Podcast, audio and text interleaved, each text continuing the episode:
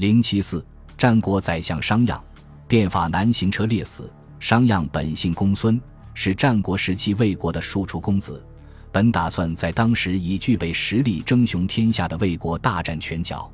可惜虽得主公赏识，却得不到魏惠王的重用。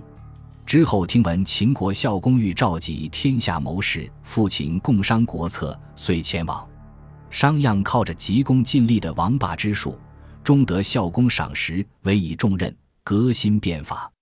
严苛的变法严重冲击了权贵们的特权利益，反对之声四起，怨恨之言四溢。然而，在孝公的大力支持和商鞅的努力下，新法得以实行。经十余载持之以恒，秦国的实力日益壮大。但厉行变法的商鞅，却为此付出了惨重的代价，落得五马分尸的下场。一个对国有功的宰相，为何死得如此凄惨？其实，在商鞅变法的过程中，就已注定了他的悲惨下场。提倡变法难免得罪权贵之人，加之商鞅刚直不阿、严苛执法，甚至到了刻薄寡恩的地步，就连太子犯法也不可饶恕。虽然由于孝公的干预而最终没能惩处太子。但商鞅仍坚持将太子的老师与管家治罪，由此，商鞅与一干受惩处之人记下夙愿，恨之入骨之人多不胜数。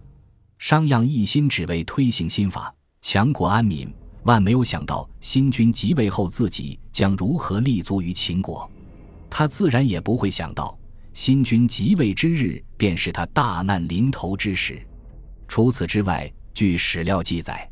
商鞅成为宰相后，自是功高一筹，大谈自己的功绩，四处招摇，更曾出现不被其排场就不出行的情况。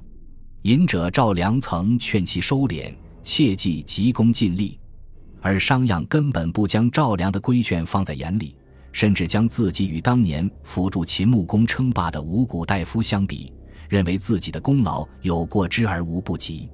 商鞅自大到如此地步。加之变法期间四面树敌，实在难逃一死。